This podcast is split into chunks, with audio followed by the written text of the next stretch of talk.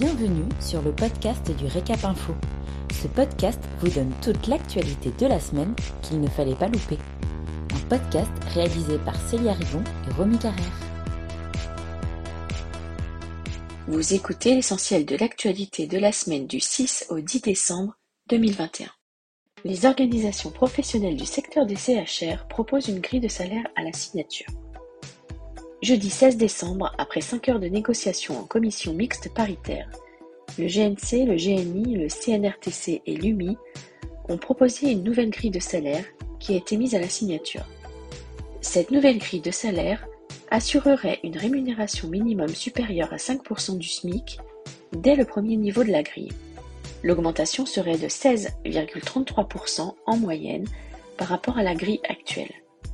De leur côté, les quatre organisations syndicales du collège salarié, CFDT, CFE-CGE, CGT et FO, ont conditionné leur éventuelle signature à la tenue de négociations sur une amélioration des conditions de travail dans la branche.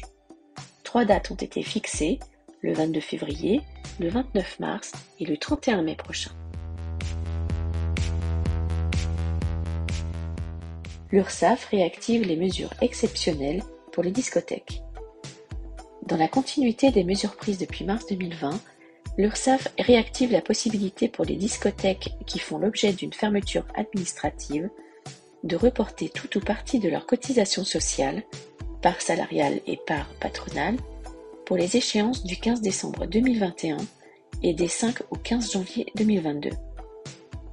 Elles pourront formuler une demande à partir du formulaire en ligne dédié mis en place depuis le début de la crise. En cas de difficulté de trésorerie, les travailleurs indépendants pourront solliciter leur URSAF afin d'interrompre le prélèvement des cotisations courantes ainsi que les prélèvements liés au plan d'appurement déjà engagé. Pour plus d'informations, l'URSSAF met à disposition un site dédié mesure-covid19.ursaf.fr. Mesure au pluriel.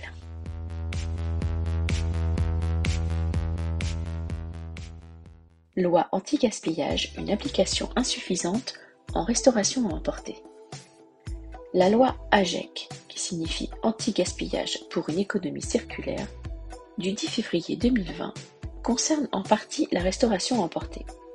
Mais près de deux ans après sa promulgation, une enquête de No Plastic in My Sea pointe les manques d'application et de connaissance de ce texte. Je cite Six chaînes sur 42 interrogées ont répondu elles ont soit engagé pour partie les mesures prévues par la loi AGEC, soit évoqué des arguments d'hygiène les amenant à repousser l'accueil des contenants des particuliers. Fin de citation.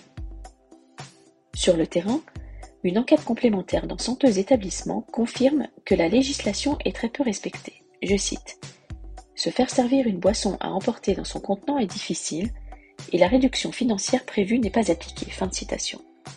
Se faire servir de la nourriture dans un contenant réutilisable est rarement possible.